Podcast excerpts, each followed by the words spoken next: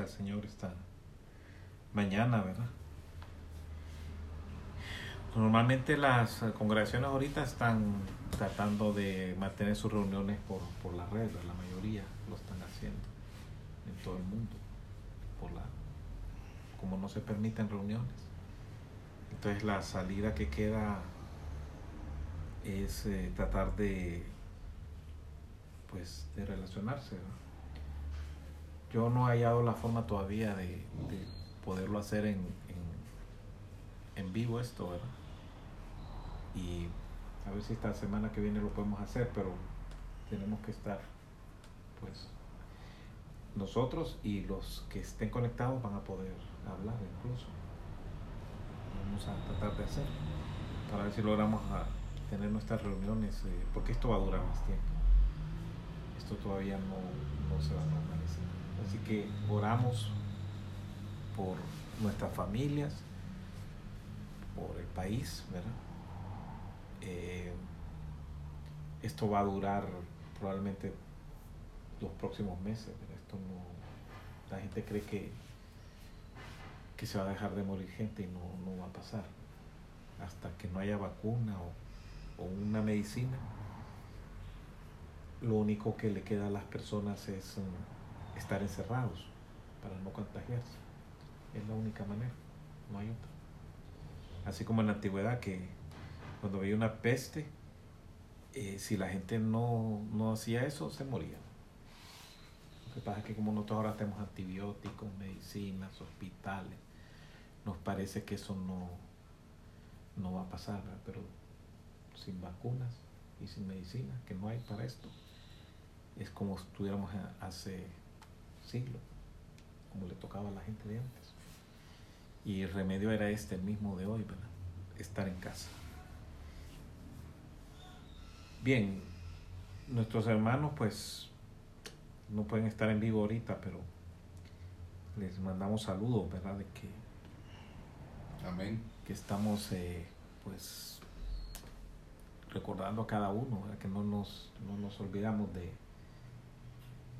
de cada uno de los hermanos que, están en sus casas y pues a ver hasta cuándo va a ser que nos vamos a poder dar un abrazo de estos y besos y yo me recuerdo de Manolo que siempre está anda queriéndolo abrazar a uno. ahora ya no nos va a poder abrazar Manolo. Está contenido ahorita. Sí, va a sufrir mucho. y, y a cada hermano y hermana. Damos gracias al Señor entonces. Amén. Le oramos por el país para que salgamos de esta cosa.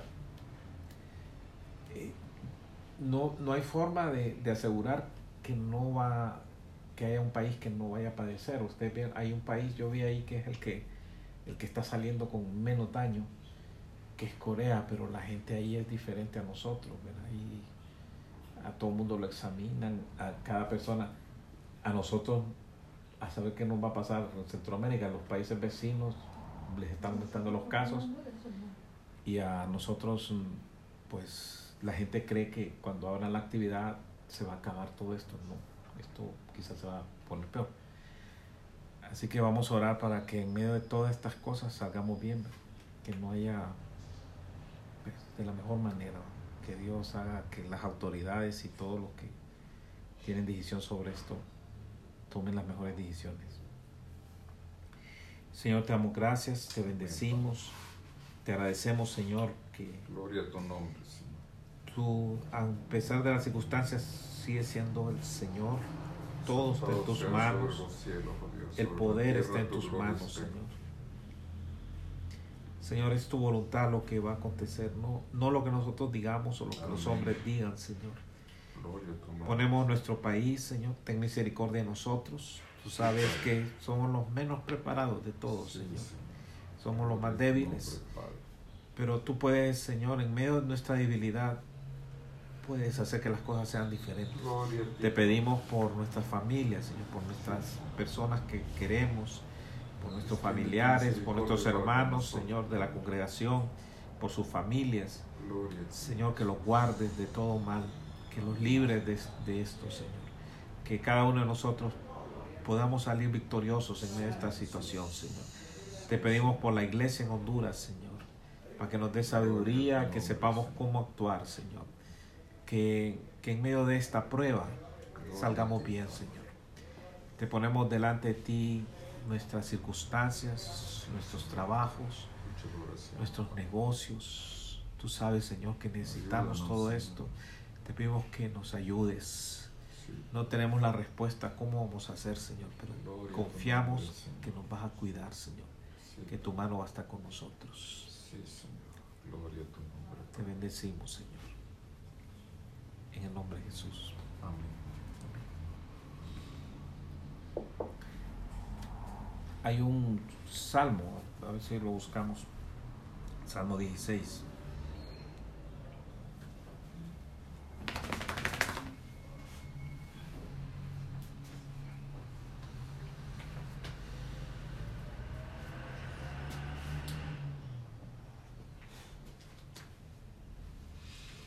Ver si leemos un. Yo voy a leer uno y ustedes. Así vamos leyendo uno, cada uno. Uno cada uno. Salmo 16, desde el versículo 1, es corto el salmo hasta el 11. Empieza. Sí. Guárdame, oh Dios, porque en ti he confiado. Alma mía, dijiste a Jehová, tú eres mi Señor, no hay para mí bien fuera de ti. para los santos que están en la tierra y para los íntegros en toda mi Es todo. complacencia. Se multiplicaron los dolores de aquellos que sirven diligentes a otro Dios. No ofreceré yo sus libaciones de sangre, ni en mis, ni en mis labios tomaré sus nombres. Jehová es la porción de mi herencia y de mi copa. Tú sustentas mi suerte. Las cuerdas me cayeron en lugares deleitosos y es hermosa la heredad que me ha tocado. Bendeciré a Jehová que me aconseja aún en las noches. Me enseña, me enseña mi conciencia. A Jehová he puesto siempre delante de mí, porque está a mi diestra, no seré conmovido. Se alegró por tanto mi corazón y se gozó mi alma. Mi carne también reposará confiadamente, porque no dejarás mi alma en el Seol, ni permitirás que tu santo vea corrupción.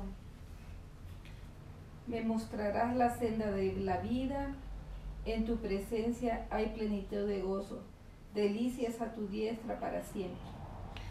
Ahí- aparece un título, ¿verdad? ¿Qué título le aparece? Mictam de David, una herencia escogida. Una herencia escogida. Mictán, la palabra mictán no se sabe exactamente qué significa, pero dice que es una especie de oración o canto suave. Eso es lo que se, se, se cree, ¿verdad? Eh, por lo que dice aquí, pareciera que fue el canto de un levita, de, un, de uno que servía a Dios, por algunas cosas que dice más adelante. Pero los judíos lo cantaban como parte de ellos, y si nosotros lo vemos ahora, dice que nos hizo reyes y sacerdotes, así que también tiene que ver con, con nosotros. Entonces, el versículo 1 dice, guárdame, oh Dios, porque en ti He he, he confiado. confiado. Le está pidiendo al Señor que lo cuide, ¿verdad? Que lo, que lo proteja. Y la verdad que uno sí, la palabra que lo guarde, ¿verdad? Ahora, ahora que salimos a la calle, ¿verdad? Que nos guarde el Señor, que nos proteja de, de todo lo, lo que puede pasar, ¿verdad? Eh, lo que nos va a pasar depende del Señor. Pero aquí, el- eh, aquí esta persona está declarando lo que él piensa. Él confía en el Señor, lo que está hablando aquí. O sea, le está diciendo, está diciéndolo públicamente. Yo en ti confiado, Señor. La pregunta es si nosotros confiamos en el Señor. Ahorita con todo esto que está pasando, uno, uno oye tantas cosas, ¿verdad? Que pareciese... Quieren que uno confíe, pero el que lo está diciendo a veces ni siquiera confía en el, en el Señor. Eh, por ejemplo, lo que nos contaba hoy Daniel, de que el gobierno en Estados Unidos le dio una, una asignación a la gente para ayudarle, que era de 1.200 dólares, y que ya aparecieron unos de las iglesias diciendo que le donen los, los 1.200 a, a la iglesia que es la para comer durante 10 semanas, que son como 120 dólares semanales, que es nada para, para lo que es allá. Pero aparecieron ya ministros pidiendo que se los mande. Y ellos no necesariamente, ¿Y para qué lo quieren? pues sí, no, no dicen "Va, es para ayudar a los pobres, no. Es que la iglesia lo ocupa. Y porque- los pobres se van a quedar sin comer. Sí, entonces le dicen a la gente que tenga fe, va, pero quien está pidiendo el dinero. Aquí este hombre que, que está aquí, ¿verdad? El salmista. Dice, en ti he confiado, dice.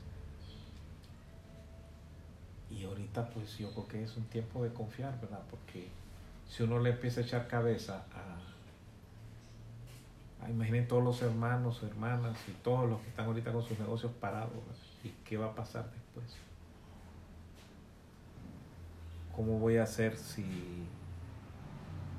Incluso congregaciones, ¿verdad? No hay ofrendas ni nada de eso. ¿Cómo vamos a hacer? verdad? Ah, y trabajo. Algunos trabajos se van a perder. Dios nos podrá ayudar. Amén. Entonces, aquí guárdame, porque en ti he confiado. Oh alma mía, dijiste a Jehová, se habla a sí mismo, o sea, lo que él dice adentro. Tú eres mi Señor, y no hay para mí bien fuera de ti. Entonces uno se pone a pensar, ¿verdad? yo pensaba estos días, ¿y cómo sería nuestra vida sin el Señor? Bueno, sin esperanza, sin fe. Pero ahorita digamos que, que el mundo nos ofreció arreglarnos todos nuestros problemas con una condición, dejar a nuestro Señor.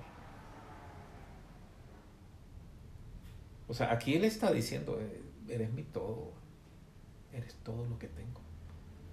Y la verdad que si a uno le quitan al Señor, te alegrará una casa, te alegrará un trabajo, un negocios, le alegrará a uno la familia, el éxito.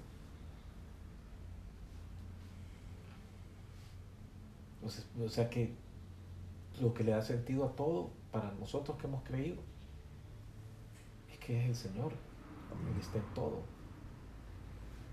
Yo no quiero imaginarme lo que va a hacer apartarme de Él, ¿verdad? O sea, lo sea, estoy aquí le está diciendo, ¿verdad? Que eres mi todo, ¿verdad? Eh, y que no hay nada bueno fuera de ti. ¿Qué bueno puede haber? Todas las oportunidades que hay. Sin embargo, uno eh, hay, hay personas, pues, amigos que ya partieron, que ya murieron. Y nunca pudieron ver el bien que les traía el Señor, ¿verdad? Siempre uno les compartía, yo, será que uno no sabe decirlo, comunicarlo, pero le- les decía y no. Y entonces uno ve la vida, se acabó la vida, la nuestra se va a acabar también. O sea, estamos, tam- no sabemos cuándo nos va a llevar el Señor. Pero estamos muy cerca. Pues sí. ¿Cuántos ¿O años? no? No, no, yo sí estoy cerca. No sé, ¿qué tal que dure hasta los 104 años? Ah, no, mucho. Pues, y es que Y como ustedes- dice Karen, con dientes y con pelo, que llegues. Uno no sabe qué es lo que le espera. Puede ser que nuestra vida sea corta, larga. Y, y no hay no hay forma de garantizarlo que va a ser larga o corta. O sea, no, no está en, en nosotros. Solo hay algunas promesas que nos pueden ayudar a, a decir que nuestra vida va a ser larga. Honrar a padre y madre, eh, andar en rectitud. Hay, hay una promesa de largura de días, que es una bendición, que Dios te dé vida larga. Pero ya en nosotros, nuestra vida, la que nosotros tenemos, comparada a lo de los primeros cristianos, es larga. Ustedes piensan, Juan Bautista, ¿a qué edad murió? El Señor. Y muchos de los discípulos, no todos llegaban tan viejos, ¿verdad? Los, los apóstoles uno los ve que como que llegaron a una edad mayor, pero en general la gente en esa época no vivía tanto. Eh, vivía poco. Dicen que a un rey, por ejemplo, en, cuando la colonia aquí, a lo más que llegaban eran a 50 años. Ay, nosotros ya aquí tenemos una cumpleañera de cuántos. No se dice eso, señor. No se dice Ah, la pregunta, Pero Sí se dice. Dios ha sido bueno, ¿verdad? nos ha dado vida larga. Si lo vemos así, ha estado con nosotros. Pero todo el bien que nosotros tenemos en nuestra vida empezó cuando le conocimos a Él. O sea que Él nos ha dado una vida nueva, dice. Bien, y en el 3, a ver el 3, lo leemos. Para los santos, que están en la tierra y para los íntegros es toda mi complacencia. ¿qué es lo que está diciendo ahí? ¿Qué- ¿A quién se refiere? O sea, ¿quién está diciendo eso? Lo está diciendo el salmista. Entonces, ¿con quién se alegra él? Con su hermano. Con sus hermanos. O sea,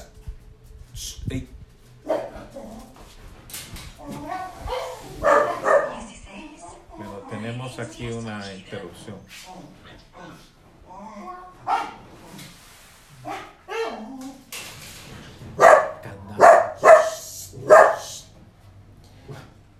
Bien. Pasen, pasen.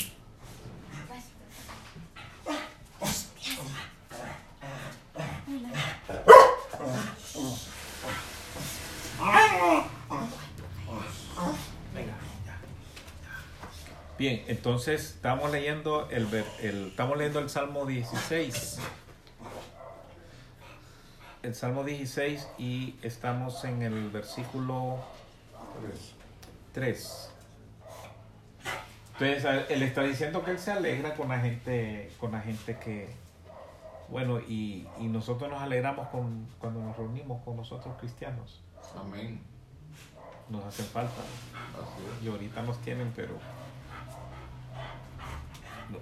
nos dicen que somos potenciales contaminadores nosotros, porque como nos gusta estar juntos. Pero la verdad que es difícil. no poder eh, reunirnos, no estar con otros hermanos, vernos las caras. Eh, ayer que le hablaban a Alicia ahí por lo del cumpleaños, dice, pues dejaremos para más adelante la reunión, dice, para abrazarnos y todo eso. Dice en el versículo 4, vamos al 4, Esther.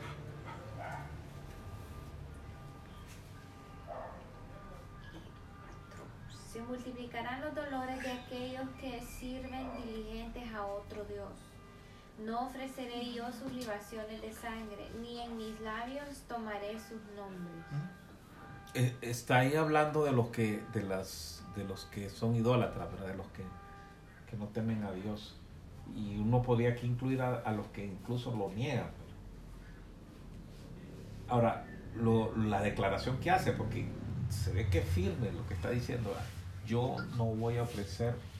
Libaciones es un sacrificio líquido, o sea que uno tiraba pues, un aceite, sangre sobre, lo, sobre un lugar, era un sacrificio, una, una ofrenda.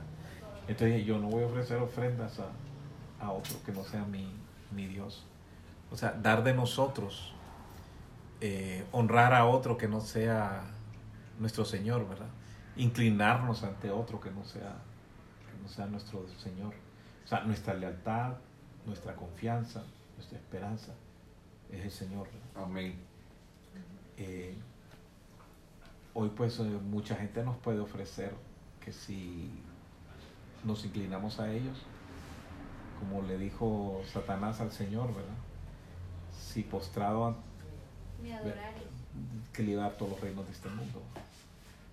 Y a nosotros que ustedes creen que el diablo nos ofrecerá cosas y nosotros nos, nos volvemos más blanditos, Claro. menos definidos y empezamos a Más diluidos. más diluidos e- y a traicionar a nuestro Dios.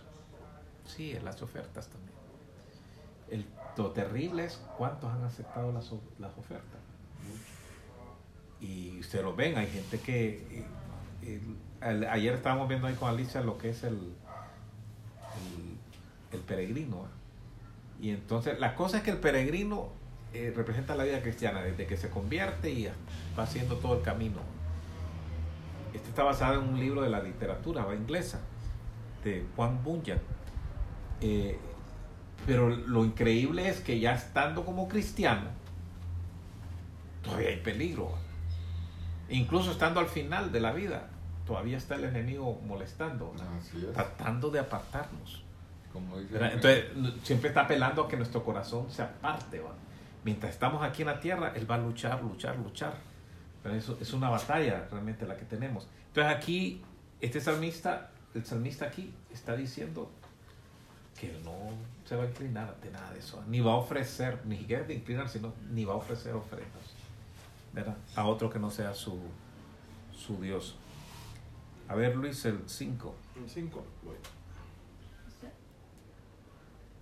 Jehová es la porción de mi herencia y de mi copa. Tú sustentas mi suerte. Bien, el pueblo de Israel tenía, eh, son 12 tribus más una tribu. Realmente son 13. La tribu de José se convirtió en dos, ¿verdad?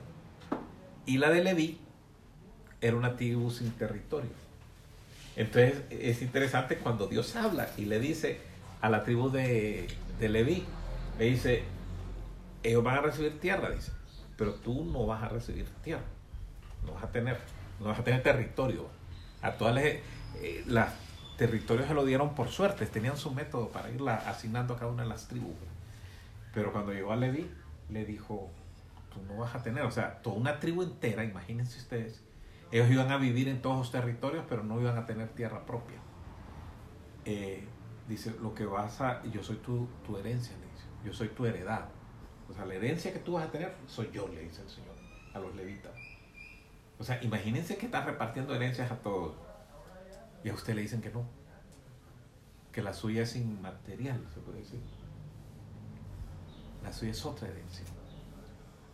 Y que usted va, va a ayudar a, servir a sus hermanos. Y es el encargo de ellos. Era, era van a ser de usted, va a salir los sacerdotes y los que sirven. Van a recibir sustento por los tiempos. pero tierra no van a tener. Esa era la vida de ellos, está clarito desde el principio. Entonces aquí, pues se dice que el que está aquí es un levita. Entonces está usando la, la terminología ese. Dice, él, él está claro, Jehová es la porción De mi herencia. de mi herencia. Y de mi copa. Bueno, la copa representa cuando se brinda, o la copa, ¿qué representa una copa cuando, cuando. Brindemos? Dice, ¿qué, ¿qué es lo que está la gente tratando de expresar cuando... Alegría. Alegría, felicidad. Pero está pensando en el futuro, por un buen futuro, es un deseo. Entonces, el Señor es nuestro futuro, nuestra copa. Entonces, es mi herencia. No son las cosas que esta vida me puede ofrecer. Ahora, todo el mundo puede sentirse seguro con todo lo que tiene en esta vida. Con la seguridad, con la, con la estabilidad. Pero esta persona que teme a Dios lo que está diciendo es que mi estabilidad es el Señor. Mi confianza es Él. De todas maneras, yo de esto no tengo nada. A Él sí lo tengo. Y nadie me lo va a quitar. Es mi futuro, es mi copa, es mi todo. Y ahora uno se pregunta, ¿y para mí? Es mi futuro el Señor. Es mi copa, es, es mi herencia. Porque a veces las personas cuando ven difícil el asunto, como menciona el Señor en la parábola del sembrador, de que dice que salió el sembrador a sembrar y unas semillas cayeron sobre La roca, los espinos. los espinos, la roca. Es una, es una metáfora todo esto, ¿verdad? Es una, tratando de representarnos. Pero cuando describe lo de las espinas, dice, ¿va? Que crece y entonces, claro, crece la plantita en medio de las espinas y se termina ahogando. Entonces dice que las espinas son los afanes de este mundo y la, todas las cosas que esta vida ofrece. O sea que esta vida nos puede matar todo lo que tenemos. A no ser que uno haya llegado a este punto, que uno está claro que el Señor es su todo. Además, una de las advertencias que hizo el Señor cuando, después de que habló sobre lo que iba a pasar en los últimos días, Él hace hincapié que dice que, que oremos por nosotros mismos, que seamos guardados de, las, de, del afán, la ansiedad y las cosas de esta vida. Ahorita nos estamos como quietos, ¿verdad? De todo este asunto. Eh, es como un tiempo de reposo que nos han puesto a la fuerza. Pero hay bastante ansiedad. ¿Qué va a pasar? Entonces volvemos a lo, al, al primer versículo que vimos. Guárdame, oh Dios, porque en ti he confiado. Dios quiere que aprendamos a confiar en Él, en medio de todo esto. Él va, Él sabe qué va a hacer con nosotros. Uno dice, ah, bueno, y alguien puede prometerle a un cristiano de que no va a tener problemas y dar una profecía que el 2020 va a ser año exitoso y todo va a salir bien. Pues mire cómo le salió la profecía. Y entonces dice, ah, pero entonces va a salir mal. No, no, no es que ni bien ni mal. Es que tenemos que confiar en el Señor. Depende de lo que sea el escrito para Claro. O sea, Él lo único que nos ha prometido es que iba a estar con nosotros todos los días, dice. Y si salimos bien con Y eso. que, la, hay que las situaciones en la vida son tan difíciles. Por ejemplo, había un etí- etíope que pasaba preocupado de Jeremías. A Jeremías lo habían metido en una cisterna llena de lodo. Y entonces él fue a interceder por el, ante el rey por, eh, por Jeremías. Y entonces, eh, sacalo, le dice entonces. Y entonces le consiguió unos trapos podridos y todo y, lo logró sacar. Entonces, una de las promesas que recibió el, el etíope, pues a misericordia que hizo con Jeremías, era que su vida iba a ser por botín. Su vida iba, o sea, que se lo iban a llevar. Pero lo iban a dejar vivir, pues. Se lo llevaban como propiedades. Lo iban a- era valioso él. Un botín es algo que uno se lleva, bueno, cuando, cuando había una guerra, se llevan las cosas valiosas, ¿verdad? para conservarla.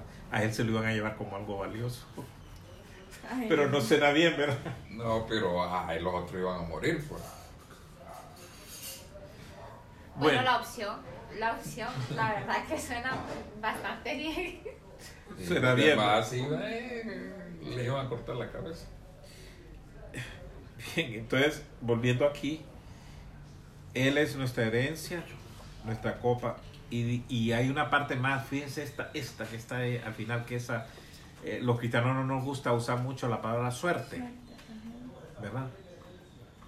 Eh, dicen que, que esto es difícil de traducir, porque en el original, pues lo que se parece a nuestro idioma más cercano a lo que dice ahí es, es suerte. Y, y dice acá que Él sustenta nuestra suerte, o sea, que la, o sea, lo que nos ha pasado atrás, lo que nos va a pasar hoy y lo que nos va a pasar en el futuro, ¿quién lo va a sostener? La sociedad hondureña tiene un problema serio, pero serio, con eso de la diaria, de la chica, de las loterías, porque ellas están buscando cambiar su suerte. Y hay gente que queda hasta en la pobreza por andar eh, comprando los juegos o juegos de azar. Y la suerte nuestra es el Señor. Es lo que dice aquí. Él sustenta nuestra suerte. Bueno, nosotros decimos, qué sortudo, dice "Bueno, fulano, dice que, le, que, le- que todo le va bien. ¿Quién sustenta lo que, lo que pasó? Lo que... Tiene vida propia el teléfono. O sea, el pasado, el presente y el futuro, lo que nos está pasando, ¿quién es el que está de- detrás? Ahora uno dice, pero hay cosas que parecen malas, pero es lo que nos está diciendo que Él las está sosteniendo toda nuestra suerte. Entonces, la palabra a veces, quizás para los cristianos, más que suerte, a veces parece que hay otras palabras que nos, algunos dicen, sugieren, Él sustenta nuestro destino, lo que va a pasar, el, lo que va a darle sentido a nuestra vida, lo que llegaremos a ser, lo que llegaremos a significar en toda esta existencia. Él lo está sosteniendo totalmente. O sea, ustedes ven que en este salmo el, el- el salmista está, pero confiado en el Señor. O sea, está empezando a decir en detalle, ¿verdad? Porque uno, uno dice, yo confío en el Señor, pero cuando usted empieza a pensar, ¿qué es confiar en el Señor? Bueno, mi suerte, dice. ¿Cómo me va a ir en mi, mis asuntos? ¿Qué, ¿Cómo le va a ir a mis hijos? ¿Qué les va a pasar a mis nietos? Uno empieza a pensar, ¿qué, qué va a pasar en este país? ¿Qué viene en el futuro? Y el Señor nos dice que nos sustenta. Y aquí esta persona está confiado de que el Señor va a sustentarlo. Y es poderoso el Señor para sustentarnos hasta el final en todo nuestro camino, que no sabemos cuánto va a durar en esta tierra. Eh, somos peregrinos, o sea que esto es- el tiempo aquí tiene un primicio y un fin. Y ese es el tiempo que se nos dio y queremos caminarlo bien. ¿verdad? Bien, eh, sigue más adelante, ¿verdad? Eh, a ver, si leen el siguiente, El 6. el 6. Las cuerdas me cayeron en lugares deleitosos y es hermosa la heredad que me ha tocado. Entonces dice, él, las cuerdas que eran, era la forma que ellos tiraban, no es muy claro cómo era que tiraron las cuerdas para decir qué tierra te tocaba. Entonces era una forma de suerte. Entonces tiraban aquellas cosas y donde caía, definía el, el tierra que te iba a tocar. Aquí hay una, una traducción sobre eso, eh, diferente a esa, dice, con la tierra mía fue como ganarme la lotería, la mía es una herencia hermosa. Ahora, fíjese quién lo está diciendo, alguien que no recibió tierra. Entonces está diciendo, mi herencia es el Señor, eso es hermoso. Tengo todo, no me hace falta lo demás. Los demás podrán tener esto, lo otro, pero él lo- yo lo tengo a Él. Es, es lo mejor que me pudo haber pasado. O sea, sigue todavía el, metiéndose más en esta cosa de, de, de lo que Él es el Señor para Él, que es su todo, como dijo al principio, dice, dice, no hay bien fuera de mí, decía en el versículo, en el 2 que leímos. Entonces él sigue insistiendo. Él es lo más grande que me pudo haber tocado. Los demás le dieron tierra, ¿va? los demás levitas. Pero a mí me tocó la mejor, que es el Señor. Él es nuestro todo. Siete, Luis. Bendeciré a Jehová que me aconseja. Aún en las noches me enseña mi conciencia. Bendeciré a Jehová que me aconseja. Dicen que en el original, porque eh, aquí los traductores tienen que tener cuidado, ¿verdad? Porque en el original dice, Él enseña mis riñones. Porque para ellos lo más interno, lo más profundo, el corazón y los riñones, en la cultura hebrea. Entonces nosotros lo pasamos a nuestro idioma, está hablando no en el sentido literal, sino que es una figura. Corresponde a qué es lo más profundo de nosotros, nuestra conciencia, nuestro interior, nuestro espíritu. ¿Y qué hace el Señor? ¿Qué piensan ustedes de esto?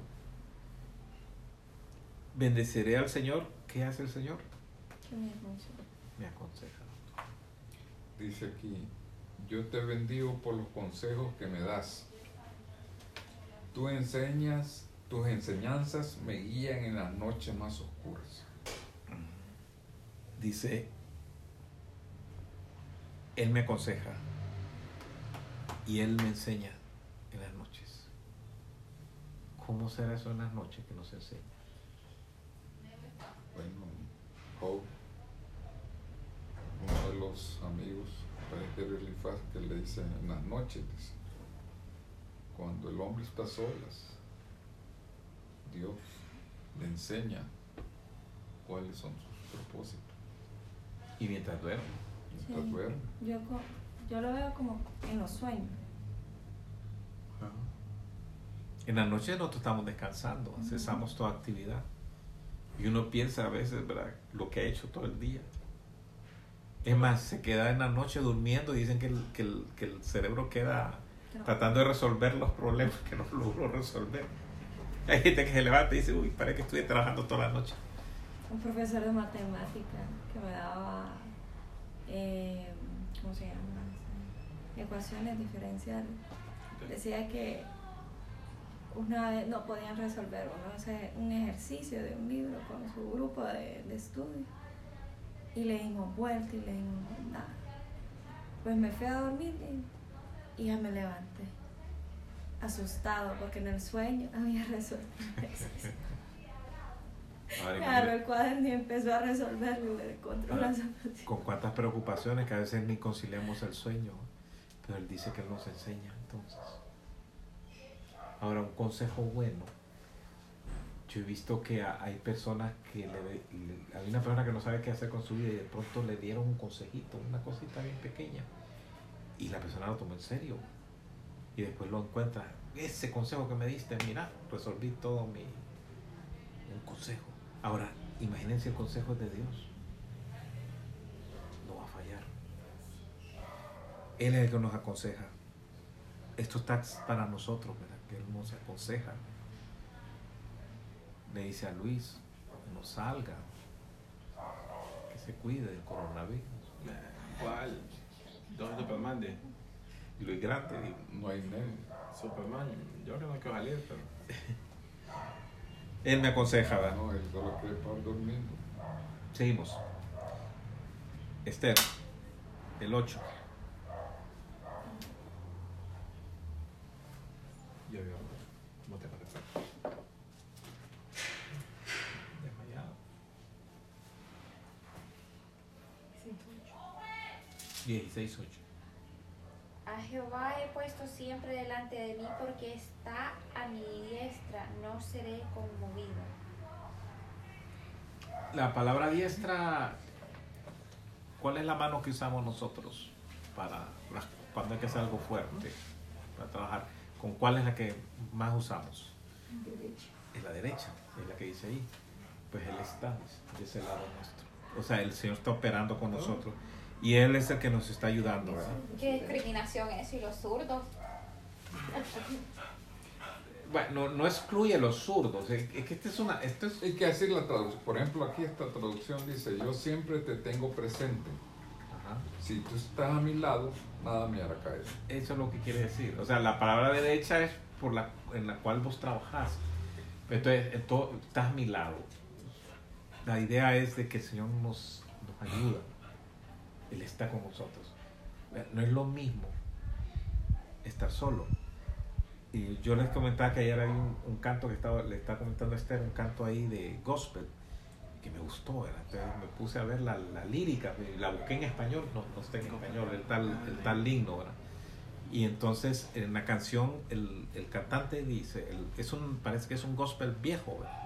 Y es de los famosos, de se pusieron un montón de artistas a cantarlo y uno lo cantaba y le eh, bueno, estaban emocionados con el, con el tal, ah, este debe ser de los clásicos de la, de la tradición cristiana, de norteamericana. Y lo que dice es, una de las partes que dice, es que ni siquiera puedo mantenerme de pie, dice. Así, está cantando, no me puedo... No, primero le empieza a decir, va, yo siempre he podido hacer las cosas en mi vida, yo he podido sostenerme, emprender cosas, dice, pero no puedo, ni siquiera puedo, ni siquiera, ni siquiera puedo sostenerme, dice, de pie, si tu mano no está conmigo. O sea, pues, pensé en la figura, no me puedo sostener de pie si tu mano, si no me tomas de la mano. Dice, y de rodillas he aprendido a estar de pie.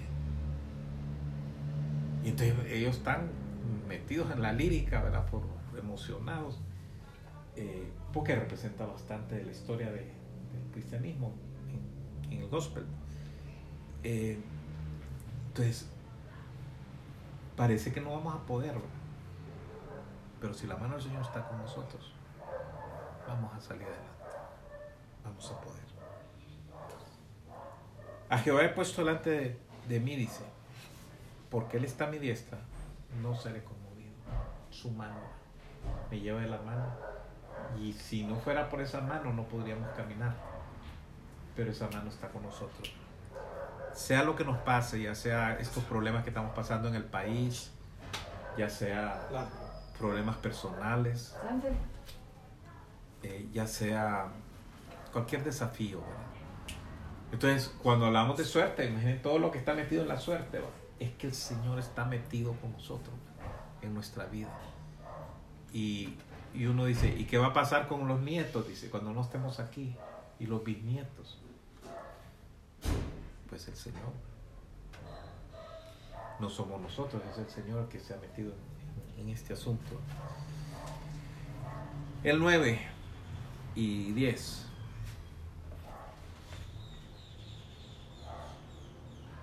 Se por tanto mi corazón, se gozó mi alma. Mi carne también reposará confiadamente, porque no dejarás mi alma en el Seol, ni permitirás que tu santo vea corrupción. Bien, este, este, este se le llama que es un, un salmo mesiánico, porque más adelante, en el Nuevo Testamento, el apóstol Pedro toma una parte de aquí. Esta última, no permitirás que tu santo vea corrupción. Y, y lo aplica el Señor, que no dejó que el Señor. eh, él murió, pero resucitó el tercer día. Su cuerpo no se corrompió, no se pudrió. Eh, y aquí el salmista está expresando una, una esperanza de que ni la muerte, pues, o sea, no termina con la muerte, sino que va a seguir adelante todo esto. Y dice que no me vas a dejar en el Seol. Los judíos creían que uno iba a un lugar, ¿verdad? Que se llamaba el Seol, donde está uno ahí. Aunque Job ya había confesado cuando dijo, yo sé que mi Redentor vive y aún de la muerte me ha de levantar. Bueno, pero aquí este está expresando una esperanza que es la nuestra, ¿verdad? Y increíble que en un salmo esté, ¿verdad? Porque los judíos no tenían tan claro este asunto. Y entonces nosotros nos tenemos asegurado nuestro destino con el Señor. No va a permitir que nuestro cuerpo quede como cualquier ser que se murió y que no pasó más nada, sino que aún, dice que aún más allá de la muerte, ¿verdad? Él, él estará con nosotros. Sí, David dice ¿Verdad? en otro salmo que Dios es Dios nuestro eternamente y para siempre. y Él nos guiará aún más allá de la muerte. O sea, nosotros nos da temor en la muerte. Y más ahorita que se, oye- se habla de tantos muertos, ¿verdad? Y, y- pues. no, y uno se dice, pucha, no, es que yo he estado escuchando de personas que uno ha oído, por lo menos en el ambiente cristiano, que se sido conocido, y se murieron de esta, se enfermaron de esto y se murieron, así. Nos puede pasar a nosotros. Sí, porque Está en manos del Señor. Nos debemos de cuidar, uno de cuidarse al máximo, pero lo demás ya es la mano del Señor. La parca no, Y y anda. ah, yo me pongo a pensar, por mi operación, ¿verdad? Si yo no me hubiera operado, a lo mejor de todas maneras, ya me tocaba irme este año.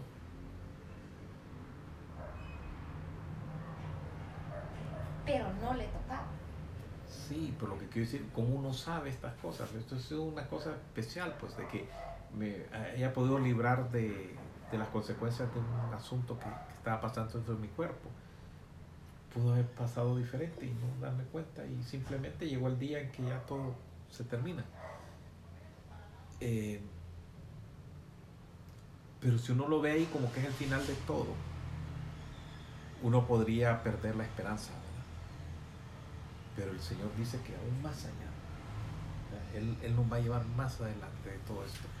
O sea, Él nos ha prometido que el que cree en Él, aunque, aunque haya muerto, Vivirá. vivirá.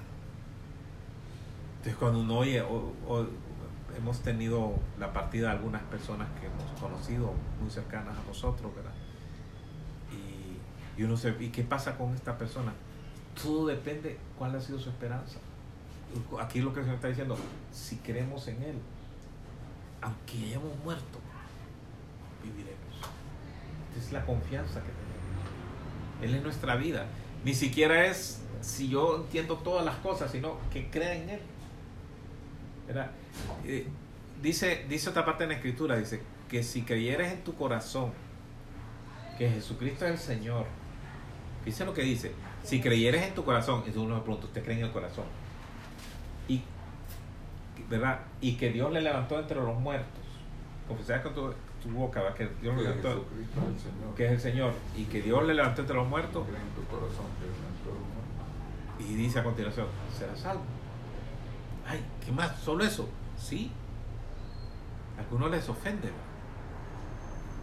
Así que te está dando la, inmortalidad. Pues y sí. le ofende. Y nosotros hemos creído. Y lo confesamos y creemos que Él que resucitó de los muertos. Aunque los demás nos digan, estás loco, ¿cómo puedes creer eso? Yo lo creo. Entonces, tengo la salvación asegurada. Estamos en las manos del Señor. El 11. Me mostrarás, dice, la senda de la vida en tu presencia. O sea, aquí habla de una persona que está disfrutando su vida. Porque se supone que estar en el Señor es disfrutar de su presencia. O sea, cuando estamos con una persona que queremos, nos gusta estar con ella, porque su presencia nos gusta, nos, nos- nos llena. Pero hay una presencia que supera cualquier presencia humana, que es la de Dios. Y entonces aquí dice, me mostrarás la senda de la vida, dice, en tu presencia hay plenitud de gozo. O sea que toda esta cosa que es tan cierta, todo esto que hemos hablado, a nosotros nos debería producir eh, alegría. O sea, pucha, nos tocó la mejor herencia. El Señor nos enseña, nos aconseja, nos cuida. Eh, tenemos la vida, nuestra suerte, dice, Él, Él la tiene, Él la maneja nuestro destino. O sea, todo lo que está aquí es tan bueno. Y encima su presencia. Vea qué mejor. Dice un- en otro salmo que es mejor un, un día en tu en tus atrios, o sea, en la presencia de Dios. O sea, un día, ¿va? imagínense usted un día, que mil Fuera de fuera de ellos. O sea, uno qué prefiere, vivir un día en la presencia de Dios o quiere vivir, qué sé yo, tres, cuatro años haciendo lo que le da la gana. Bueno, y la primera humanidad pasó por eso. Y, Vivieron casi los mil años. y, y resulta que ese día vale toda esa existencia. Cuando no nos damos cuenta de esto, probablemente es que estamos ciegos ¿verdad? de lo que es el Señor. Bien, lo dejamos ahí. ¿verdad? Que nos animemos con, con el Señor que nos cuida, nos protege. Amén. Damos gracias al Señor y nos lo dejamos acá. ¿Parece? ¿Alguna cosa más que quieran decirle a las personas que van a escuchar esto? Que los queremos mucho. Lo extrañamos. Besos. Que los esperamos Abrazos. prontos. Abrazos. Los esperamos pronto. Que pronto nos volveremos a reunir. ¿verdad? Que Chicharito lo extraña también, Chicharito. eh. No es más que un hasta luego. Sí. hasta pronto. Hasta pronto. Te damos gracias, Señor, por lo bueno que eres, por tu bondad, tu misericordia, porque nos cuidas, nos sustien- sustentas. Gracias. Gracias, Señor. Bendice a cada uno de nuestros hermanos, hermanas. Bendice sus familias. Guárdalos, Señor, de todo mal. Señor, guíales en todo lo que está. Tú eres quien les guía, quien da el consejo. Tú eres, Señor, quien nos enseña. Señor, que no falte la sabiduría en nuestras casas. Guarda a cada uno de sus hijos e hijas, Señor, sus parientes, familia. Pedimos que tu mano, Señor, sea sobre cada. Tú eres el que trae el consuelo, Señor, quien nos sustenta, que nos afirma con tu presencia, Señor. Te damos gracias por todo lo bueno y todo lo bondadoso que ha sido con nosotros. En el nombre de Jesús. Amén. Amén y amén.